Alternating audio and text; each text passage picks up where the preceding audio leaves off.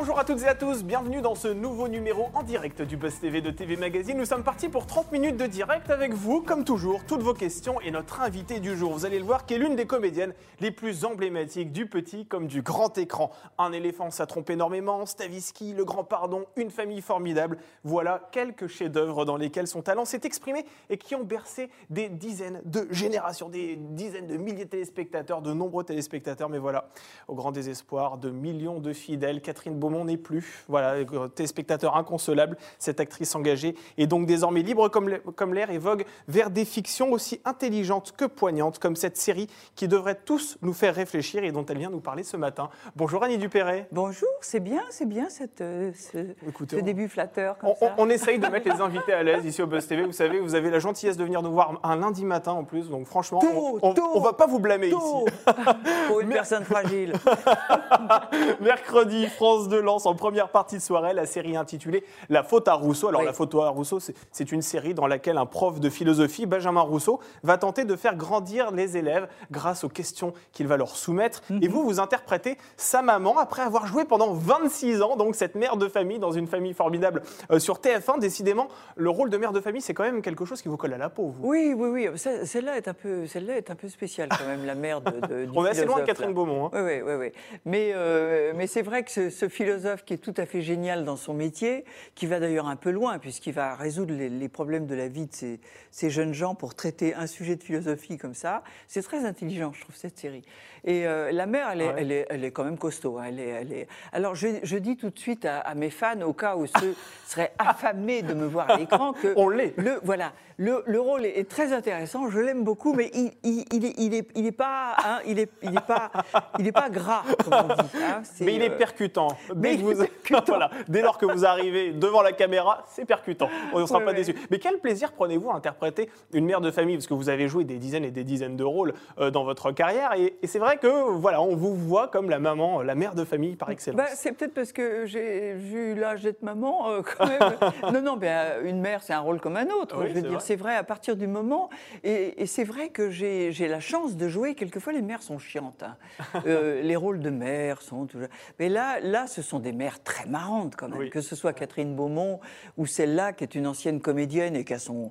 On sent qu'elle a tout vu, tout vécu, qui a un espèce de parler franc comme ça. Euh, alors, je vais faire une chose qui est rare à la télévision, je vais citer les auteurs. Ah, eh ben, Parce que nous avons la chance pour cette série d'avoir deux auteurs qui ont assumé la responsabilité d'auteur de cette série de bout en bout. Il s'agit de Thomas Boulet et d'Agathe Robillard. On ne parle jamais des scénaristes. Mais qui sont particulièrement bons sur cette série. -là. Particulièrement bons. Les, dialogues, et moi j'ai quelques phrases à la Audiard qui sont, euh, qui sont magnifiques. Je, vais en citer une quand même qui est ma préférée. Euh, à mon petit-fils, euh, je lui demande s'il a couché avec son copain, et il me fait Oh là là, il a l'air vexé. Je lui dis Écoute, conseil d'amis, un homme, tant qu'on ne l'a pas porté sur soi, on ne sait pas ce qu'il vaut. ça, ça c'est quand même. C'est du Audiard, hein, effectivement. et c'est une femme qui parle voilà, en connaissance de cause. Effectivement, et qui est effectivement succulente, notamment dans, ses répliques. On va en parler dans quelques instants. Je rappelle que nous sommes en direct avec Annie Dupéret sur Figaro Live, sur la page Facebook de TV Magazine et sur le Figaro.fr. Vous pouvez lui poser euh, toutes vos questions. Est-ce que vous fait euh, d'impatience à l'idée de découvrir cette série autour de l'éducation, euh, la philosophie au lycée? Est-ce que ça vous rappelle des bons, des mauvais souvenirs? Est-ce qu'elle vous manque aussi dans une famille formidable sur TF1 Est-ce que vous rêvez de la revoir dans ce rôle de Catherine Beaumont? Dites-nous tout. En attendant, voici les news médias avec Sarah Lecoeur. Salut Sarah. Bonjour Damien, bonjour Annie. Eh bien allez, on va commencer avec les audiences comme chaque fois. Et puis là, vous avez décidé de vous intéresser à samedi. À celle de samedi, puisque c'était The Voice encore, le deuxième épisode de la saison 10. Eh bien, près de 5 900 000 téléspectateurs étaient au rendez-vous, ce qui représente 27,3% du public. Alors même si c'est 400 000 téléspectateurs de moins que la semaine passée, ça reste un très joli score et TF1 est largement leader. France 3 est deuxième du classement. Le téléfilm Les Mystères de la Chorale a attiré 5 600 000 curieux, soit 23,3% de part d'audience. Et France 2 suit. Les grosses têtes ont fait rire un peu plus de 200 000, 2 millions 200 000 fans, pardon, soit 10,4% du public. Et enfin, du côté de la TNT, France 5 rate le podium, mais tout de même 1,4 million de Français devant. Échappée belle. Alors c'est vrai que chaque matin ici on dévoile les audiences de la veille, mais on assiste aussi à la montée en puissance des plateformes de SVOD type Netflix, Amazon Prime, Disney+.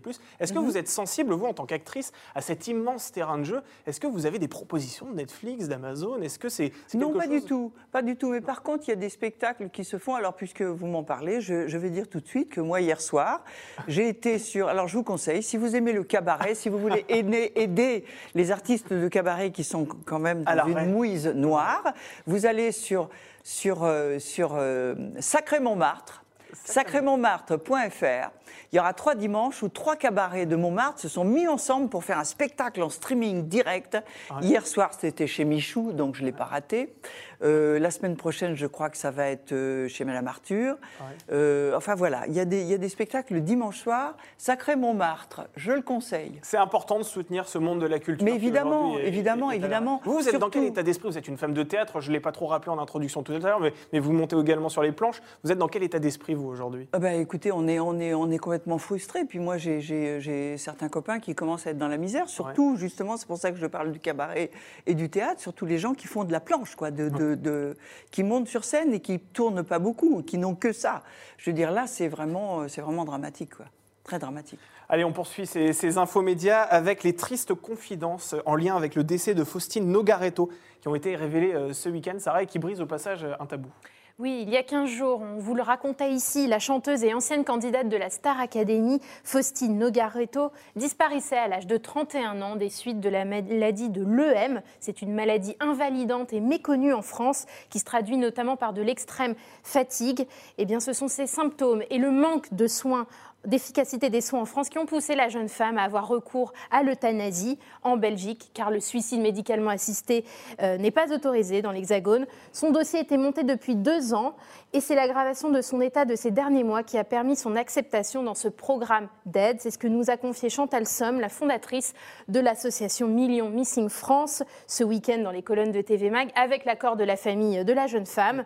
Euh, cette femme se bat depuis plusieurs années euh, pour que cette maladie qui touche des centaines de milliers de personnes en France soit considérée comme il se doit. Annie, on connaît votre engagement dans, dans le domaine de la santé, notamment votre combat contre le lévothyrox qui a été très, très médiatisé. Contre la nouvelle formule. Voilà, contre la nouvelle formule, effectivement. Est-ce que vous, vous êtes favorable en tant que citoyenne, cette fois-ci, au suicide médicalement assisté? C'est quelque chose qui revient assez souvent dans les discussions, notamment à travers des associations. D'ailleurs, c'est euh, si Joël Santoni, notre créateur de la famille formidable, n'était pas disparu, euh, il voulait traiter ce sujet, effectivement, euh, de la fin choisie, voilà, de librement choisie à son heure, euh, quand, on l'estime, qu'on n'a plus les moyens de, vivre d'une manière qui vous satisfait.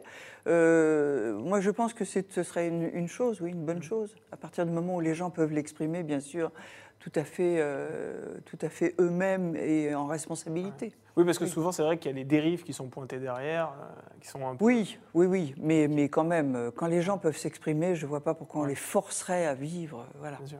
Allez, on termine avec une série de TF1 qui s'arrête aussi. Alors, c'est pas une famille formidable, hein, mais c'est Profilage. Profilage, après X années d'existence. Oui, 10 saisons. Après 10 saisons, le commandant Thomas Rocher va tirer sa révérence. C'est sur son compte Instagram dimanche que Philippe Ball, l'acteur principal, hein, vous savez, l'a annoncé. Il écrit La page s'est tournée. C'était une très belle aventure qui m'a apporté bien plus que je ne l'aurais imaginé. Il a remercié le public et l'équipe technique, évidemment. Alors après Alice Nevers, c'est une autre série phare de TF1 qui s'arrête. Il faut dire que les audiences tendaient à la baisse. En août dernier, seulement 3 700 000 personnes étaient au rendez-vous, soit 21,3% du public, et ils étaient encore moins la semaine suivante. Ça fait déjà deux ans hein, que la famille formidable euh, s'est arrêtée. Oui. Nous, ça va, on est sous antidépresseurs, tout va bien. Après 26 ans euh, de, dans, ce, costume de Catherine Beaumont, est-ce que ça a été facile de tourner la page euh, Même si ça a été plutôt désiré par les acteurs, hein, la, la règle oui, on ne vous l'a pas imposé. Oui, d'abord avec la disparition de Joël, qui était notre grand complice, tout ça. Et le fait de, que TF1 avait voulu qu'on en fasse tous les ans, on, ne pouvait plus tout à coup, comme on l'avait fait toujours d'ailleurs, euh, euh, euh, proposer des idées, écrire un peu. bon, les scénaristes étaient pressés, pressés, pressés, comme ça, c'était, c'était vraiment plus possible, plus notre esprit, quoi. Le risque, c'était que ça ronronne un petit peu. oui, oui, oui, et qu'on soit plus maître du tout de la chose, quoi. enfin, maître, parce qu'effectivement, on a toujours été un petit peu au règne de cette. de cette c'est une aventure extraordinaire. Et parfois, vous, vous levez le matin, vous vous dites, Catherine Beaumont, elle me manque. Ça arrive En ce moment, elle me manque pas du tout parce que ma plus grande de mes petites filles euh, est tombée dedans, Ah si j'ose dire. Donc, je les ai revues entièrement cet été. Je suis en train, là, puisque c'est les vacances, de les revoir aussi. Et ça me donne l'occasion, ça, je vais dire un truc affreux, là, je, je vais dire, je, je regarde nos épisodes en disant, qu'est-ce que c'était bien. Ah, ben oui. Ouais. C'est vrai que on- même nous téléspectateurs, on, on, on s'attitille un petit peu notre Ben. Il y, a, il a- il y a le coffret complet. oui. Allez, on si va vous- faire un marathon, Ne Damien. vous privez pas. Écoutez, si vous nous faites un prix, on ne refusera pas. Allez, on passe tout de suite à une autre série, cette fois-ci, dans laquelle vous endossez l'un des rôles principaux. Il s'agit de La faute à Rousseau. On en parle tout de suite dans l'interview du Buzz TV.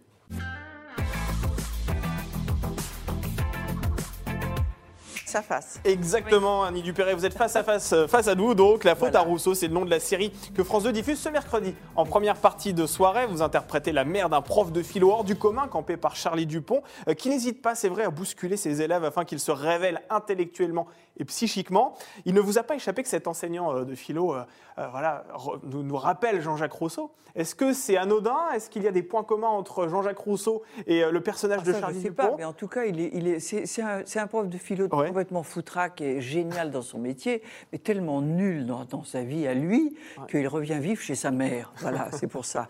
Et elle le bouscule d'ailleurs. Elle lui dit Bon, t'es, formidable dans ton métier, mais dans ta vie personnelle, c'est une catastrophe, mon pauvre gars. Et, euh, et elle, elle le- elle le bouscule comme ça. Non, on parlait tout à l'heure des familles formidables. Je suis. Il y a une chose qui est- qui est- que je craignais à la fin des familles formidables, c'est qu'on ne me propose que des rôles de, de grande mère sympa. ouais. Et alors j'ai des, j'ai après, tout de suite après, j'ai eu des rôles très différents. Et ça vous a Extraordinairement. Ah oui, oui, oui, oui, parce que j'a- j'adore, moi, aller dans tous les sens. Faire des rôles antipathiques, faire des rôles même inquiétants, ou ceci, cela, c'est très amusant. Enfin, de, de- C'est pour ça qu'on fait ce métier, pour, faire, pour endosser comme ça des personnages euh, complètement et parfois très opposés. Oui, vous faites ce métier pour exercer d'autres métiers. Bien sûr, ça. bien sûr, d'autres personnages. Est-ce que c'est typiquement le, le genre de prof de philo que vous auriez aimé avoir lorsque vous étiez sur les bancs de l'école? Alors, faut pas me parler de ça. Pourquoi? On, va, on va se taire. Vous savez que je suis partie en quatrième, moi. Oui, oui, c'est vrai. Mais vous auriez pas aimé euh, avoir un euh, prof comme ça, aussi euh, déluré, aussi Oui, atypique? certainement, mais j'ai pas été jusqu'à la Ouais. philo, donc je, je- oui, c'est Ouais. un prof que, qui m'aurait plu beaucoup. Ouais. Euh, même, même avant, ça aurait peut-être évité que je parte de l'école si tôt que ça, si j'avais eu un prof aussi marrant et aussi intéressant. C'est ce qui manque Voilà. dans l'éducation, même encore aujourd'hui, d'avoir des profs qui donnent envie aux élèves d'apprendre, d'avoir des profs euh, passionnés aussi atypiques que ça. Je ne sais pas, je ne je, je, je maîtrise pas le sujet, j'ai pas d'exemple de grands ados euh, euh, dans ma famille qui, qui pourraient ça. Non, ce que je déplore, je peux le dire par Oui. contre, c'est que, que, bon, il se trouve que peut-être par ma situation d'orpheline, j'ai été inintégrable à l'école. Donc j'ai eu un malheur scolaire, ce que j'appelle un malheur scolaire qui m'a obligé à sortir de là. Mais, mais, à mon époque, on pouvait, avec un niveau BEPC à peu près, rentrer dans les grandes écoles. Voilà. C'est-à-dire que quand on, il y avait un môme atypique comme ça, qui, qui était inadaptable au, au travail scolaire, mais avec des dons particuliers, on pouvait se spécialiser très vite. Et c'est-à-dire que je suis rentrée aux Beaux-Arts. Ouais. À 14 ans et demi, j'ai passé le concours des Beaux-Arts, qui était une école niveau université. Et j'ai pu rentrer aux Beaux-Arts à 15 ans pile. Euh, voilà. Et, et après, au Conservatoire d'art dramatique, qui est aussi une école niveau université. Donc, on pouvait faire ça pour des, des chemins de traverse. Et maintenant, il n'y a plus de chemin de traverse pour des mômes un peu, un peu bizarres. Il faut rentrer ça. dans le moule, sinon on est éjecté. Il faut rentrer dans le moule. Donc, moi, je, je- je dis tout de suite que je, je suis pour une, une- un approfondissement comme ça de, de la culture générale, mais il ne faut pas qu'elle soit un écrémage. Mais vous disiez que vous étiez, euh, vous pouvez pas vous adapter au système scolaire, Annie Dupéret. Pour quelle raison, en fait? Quel type d'élève étiez- étiez-vous? Je ne sais pas. Peut-être le fait d'avoir été orpheline à 9 ans faisait que, vous savez, une, une fois qu'on a trouvé ses parents morts par terre, euh, l'enfance, euh, c'est Ouais. fini. hein. Et donc, je, je pense qu'il y avait ça. Il y avait ça. J'étais, j'étais inadaptable parce que très, très différente des gamines. J'étais autre chose, quoi. J'étais euh, et ça n'a pas pu le faire. Vous n'aviez pas la même, effectivement, la- les mêmes aspirations Non, j'avais une espèce de maturité supérieure et en même temps, je, je sais pas, ça, ça n'allait pas du tout. La vie, tout. effectivement, Mais j'étais première en français, Ouais. j'étais première en dessin-peinture et en gymnastique. Voilà. Et Donc première dans le danse, Euh, texte au conservatoire et puis voilà. Allez, Sarah, on retourne du côté des internautes. Oui, euh, il y a du monde avec nous. Ghislaine, une fan, qui vous décrit comme une grande actrice au grand talent. Voilà, ça c'était son mot. Euh, c'est bon à prendre au matin. Ben oui. c'est vrai. Et en cette période, on ne peut plus travailler. à 10h14, un lundi. et je vais prendre cette question de Sophie. Où en êtes-vous dans votre combat contre la nouvelle version du Levotirax On en parlait tout à l'heure. Oui, oui, oui. Non, écoutez, ça, avoir imposé à des gens euh, dont, dont, pour certains, c'était un médicament vital, vital, hein, euh, un changement de formule qui a rendu, je crois, des centaines de milliers de personnes malades, avec une négation du système de santé absolument incroyable.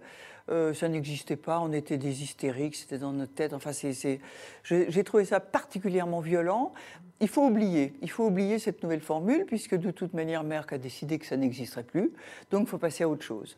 Il faut passer à autre chose. Vous êtes passé à autre chose Je suis absolument passé à autre chose parce que quand j'ai vu que Mme Buzyn, pour ne pas la citer, avait co-signé une lettre avec, avec Merck pour dire qu'il fallait passer à autre chose, n'est-ce pas? Euh, Au mépris des, je crois, 133 000 personnes encore qui ne supportaient que l'ancienne formule. Euh, j'ai une petite colère qui ressort quand même je, suis passée à un médicament, alors je le signale, voilà, pour, pour aussi les gens écoutent et on, sont des hypothyroïdiens comme ça, que, euh, et je connais deux de mes amis qui s'en portent très bien, je suis passée à un médicament qui était autrefois en Italie, qui a été adapté en France, qui n'a quasiment pas d'excipient de, dedans, et euh, ça s'appelle le T-CAPS.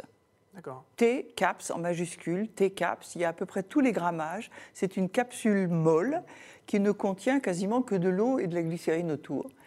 Donc pas ou peu, pas d'effet secondaire généralement, et c'est pas remboursé par la Sécu, mais bon, 10 euros par mois. Mais il est efficace. Voilà.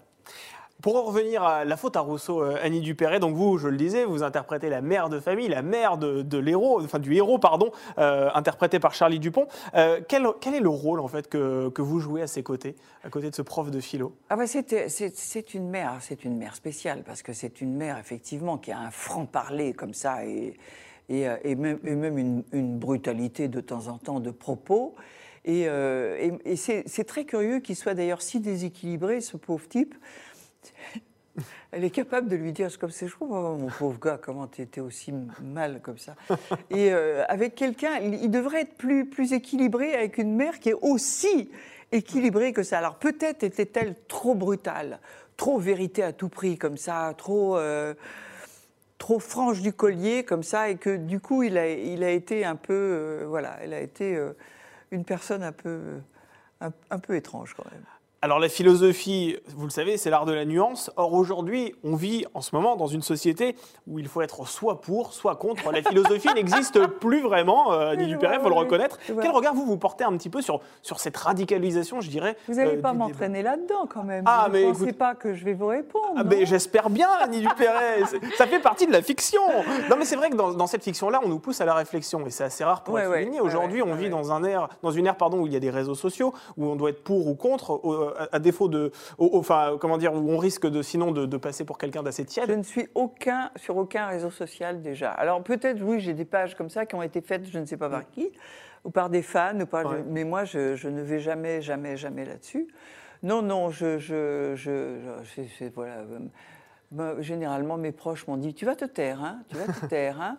Hein, tu vas te taire, s'il te plaît. Mais, mais est-ce que vous avez envie de vous taire aussi? C'est vrai qu'on nous dit ça aussi. Oui, euh, c'est l'époque. Oui, parce que c'est non, c'est l'époque où effectivement, dans le côté pour contre machin, pour pour Raoult contre Raoult, pour ceci, pour cela, on, peut se fâcher avec des gens. Je me suis fâchée avec deux amis, moi personnellement, où j'ai effectivement, faut, c'est des périodes comme ça, euh, des vraies périodes de guerre, du coup, comme disait notre cher président, où, où c'est très, faut faire très attention à qui on dit ces choses-là.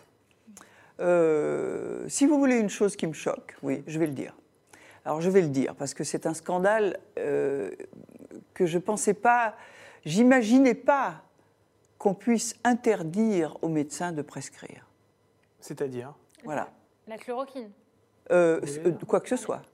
On a interdit aux médecins de faire leur métier. On a interdit aux médecins de ville de faire leur métier, c'est ce que vous dites Oui, C'est-à-dire qu'on a un virus inconnu. On devrait accueillir, comme disent les psys, puisqu'on est. Hein, on devrait accueillir toutes les, tous les essais de responsables, de gens médecins qui, qui, ont quand même de l'expérience, tout ça, qui pourraient essayer, disons, de, de, précocement, comme ça, de ne pas aggraver, laisser graver. Or, on a dit aux gens, vous restez chez vous, prenez du doliprane, et surtout les médecins, vous restez tranquilles, vous ne faites rien. Et ça, c'est un scandale. Et comment vous savez ça? Comment vous, avez eu des informations Tout le monde le sait. Tout le monde le sait. Bien sûr, tout le monde le sait. Les médecins ont interdiction de prescrire. Vous avez été Est-ce que vous pensez que ça allait arriver un jour, ça, vous? Mais... Qu'on interdise aux médecins de faire leur métier? Mais je, pour, ainsi dire, je, ne sais pas si on a interdit aux médecins de, mais alors faire leur métier. Qu'est-ce que vous faites? Vous êtes, dans, quand même à l'info, vous êtes dans un, dans un jeu, vous ne savez rien alors? Vous, ne lisez rien?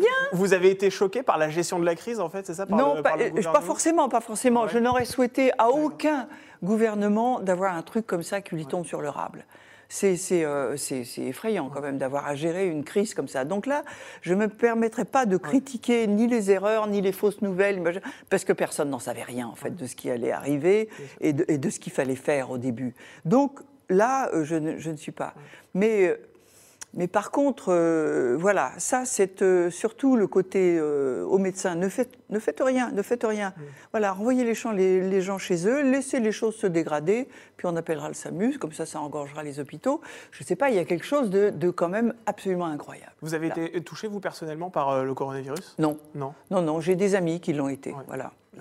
Sarah, on retourne du côté des internautes? Oui, on va retourner du côté des internautes. Et avec cette question de Brigitte, est-ce que vous avez un projet de film ou de série avec votre fille Sarah Giraudot? Ah, c'est vrai. Vous pourriez envisager une collaboration. Non, non, non, on en parlait dernièrement. On a, on a joué merveilleusement et très agréablement au théâtre une fois ensemble avec toute une troupe de comédiens dans Colombe qui, va repasser, je crois, sur je ne sais plus quelle chaîne euh, prochainement.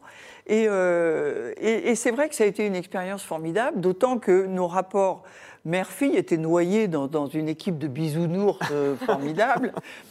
Et, et non, il faudrait que ce soit un projet où ce soit évident, quoi. On ne le cherchera pas. Hmm. Voilà, je pense que Sarah est très contente de mener sa carrière de son côté. elle a eu deux parents un peu connus avant elle, c'est assez lourd à porter.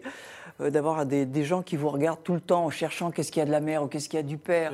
C'est agaçant. Maintenant qu'elle est bien partie pour mener son chemin, et mon fils aussi d'ailleurs au théâtre, mais malheureusement, et l'un et l'autre ont arrêté de jouer pour les causes que vous savez. Euh, je pense qu'ils font leur chemin tout seuls, c'est très bien.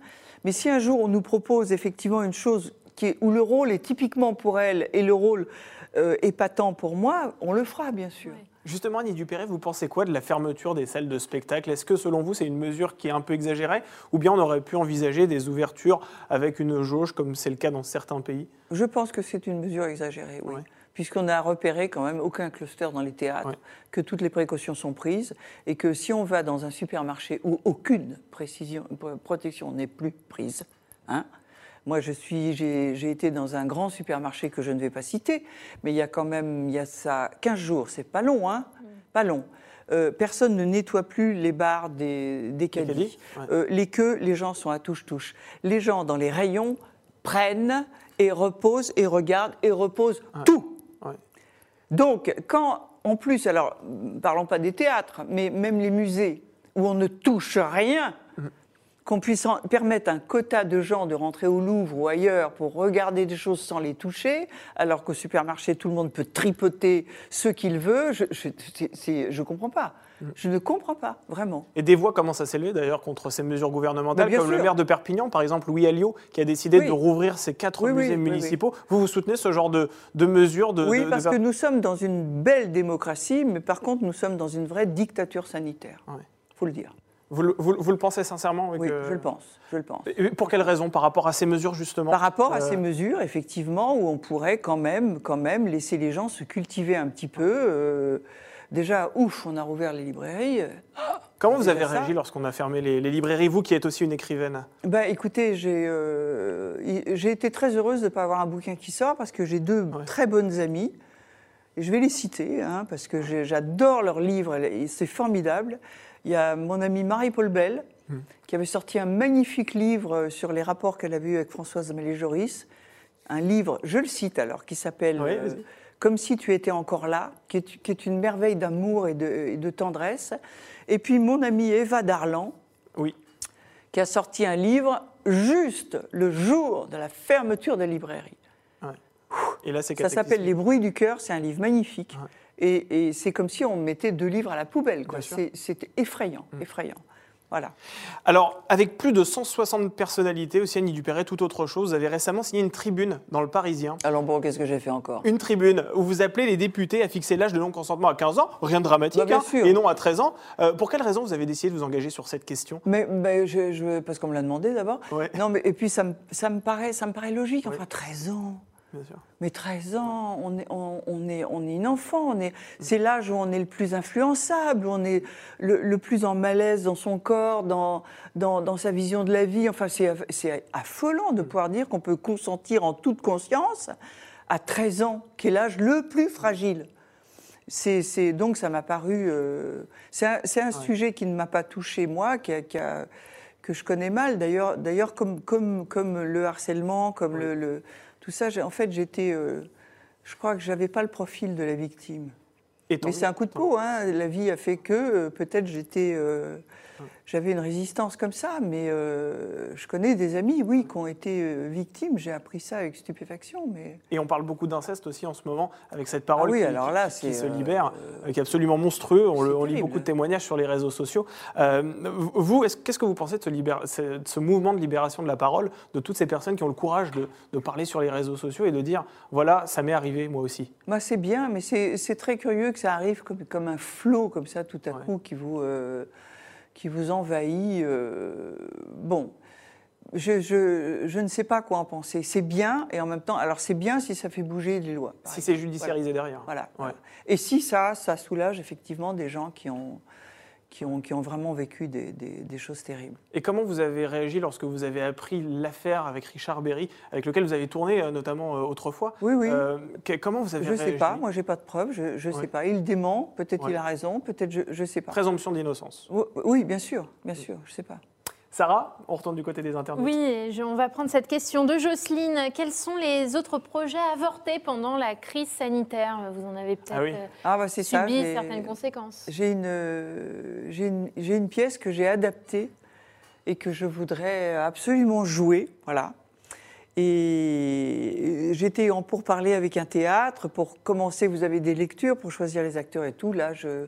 Je- j'ose même plus les appeler, c'est même pas la Ouais. peine. Voilà, ils, ils sont tous dans un tel état de, de- d'an- d'angoisse et de, et de danger, quoi.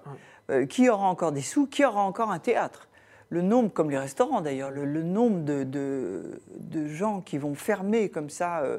Donc voilà, c'est, on, on laisse tout ça en sommeil. J'ai, j'ai la chance de pouvoir écrire. Donc dans, dans ces cas-là, c'est une, je peux travailler par moi-même, quoique ce soit très difficile. J'ai, eu, euh, eu du mal.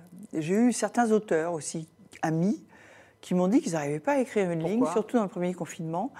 Alors il y en a un qui a eu une formule formidable qui m'a tout à fait éclairé. Il m'a dit, vois-tu, c'est parce qu'on a, on a plein de temps, évidemment, avec ce couvre-feu, ces machins, ces confinements. Seulement, ça n'est pas un temps libre, c'est un temps empêché. Ah. Et ça change tout. Un temps empêché, il y a, il y a- il y a- il y a une sorte de colère intérieure, de, de choses qui fait que ce n'est pas de la vraie liberté, c'est de la contention. Et ça, c'est- c'est c'est pas propice à, À la créativité, à la créativité. Oui, oui. Et Annie Dupéret, là, on parle de, de théâtre, mais pour ceux qui ont envie de vous voir à la télévision, vous l'avez rappelé, celui, le rôle que vous allez interpréter dans, dans La faute à Rousseau est pas très gras, c'est vrai. Il Euh, n'est pas très grave, il est joli. Mais il est joli et il est percutant, c'est vrai, on va le rappeler. Euh, que- quel- quel- dans quelles autres fictions allons-nous vous voir cette saison? Eh ben je, je ne, je ne sais pas, il faudrait que j'en tourne d'autres. Vous entendiez d'autres? Et vous, Moi, vous avez d'autres projets? J'attends, j'attends. mais faites un appel, allons vous, avez, vous, vous aimeriez retrouver euh, un rôle dans une euh, Ah série, oui, par ah exemple oui, ah oui, oui, Un rôle récurrent, bien. vous Ah aimeriez oui, bien Bah oui, pourquoi pas, oui, bien sûr, j'aimerais. Puis j'ai lu des. J'ai sous le coude deux beaux scénarios, deux beaux scénarios, que, que- mais là, il faut trouver les producteurs, il faut trouver la chaîne, faut, Ouais. voilà, des choses que j'aimerais vraiment, vraiment faire. voilà. Bon, on vous souhaite de, de- de retrouver vite le chemin du petit écran ou voir du cinéma. Le cinéma, pareil, vous avez. euh, Pareil. des- vous attendez ou vous avez des Non, scénarios j'attends. sous le- J'ai plus attendu le cinéma depuis une bonne, bonne vingtaine d'années.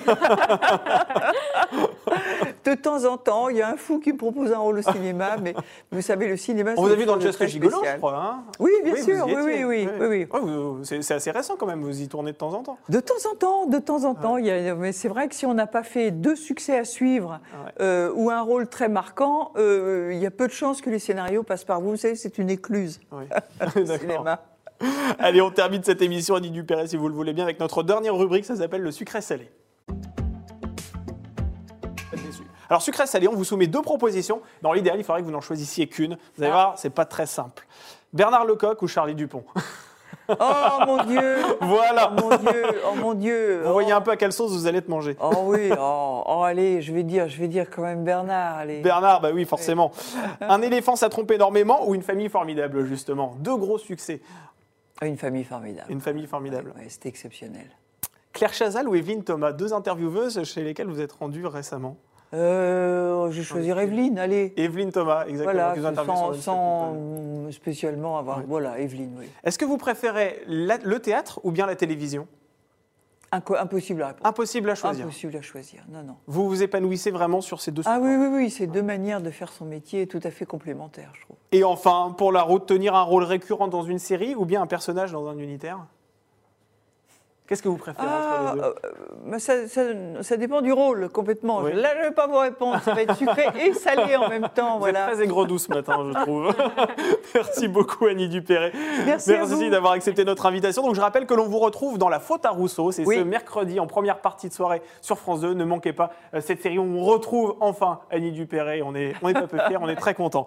Merci, Sarah, d'avoir fait l'interface entre plaisir. euh, les internautes et ce plateau. Et nous, on se retrouve demain avec un chroniqueur qui officie dans Touche pas à mon poste et qui un livre en lien avec ses grands-parents, à savoir Simone Signoret et Yves Montand. Demain, nous recevrons donc Benjamin Castaldi. Soyez nombreux pour lui poser toutes vos questions. En attendant, je vous souhaite une excellente journée et donc à demain pour un nouveau Buzz TV.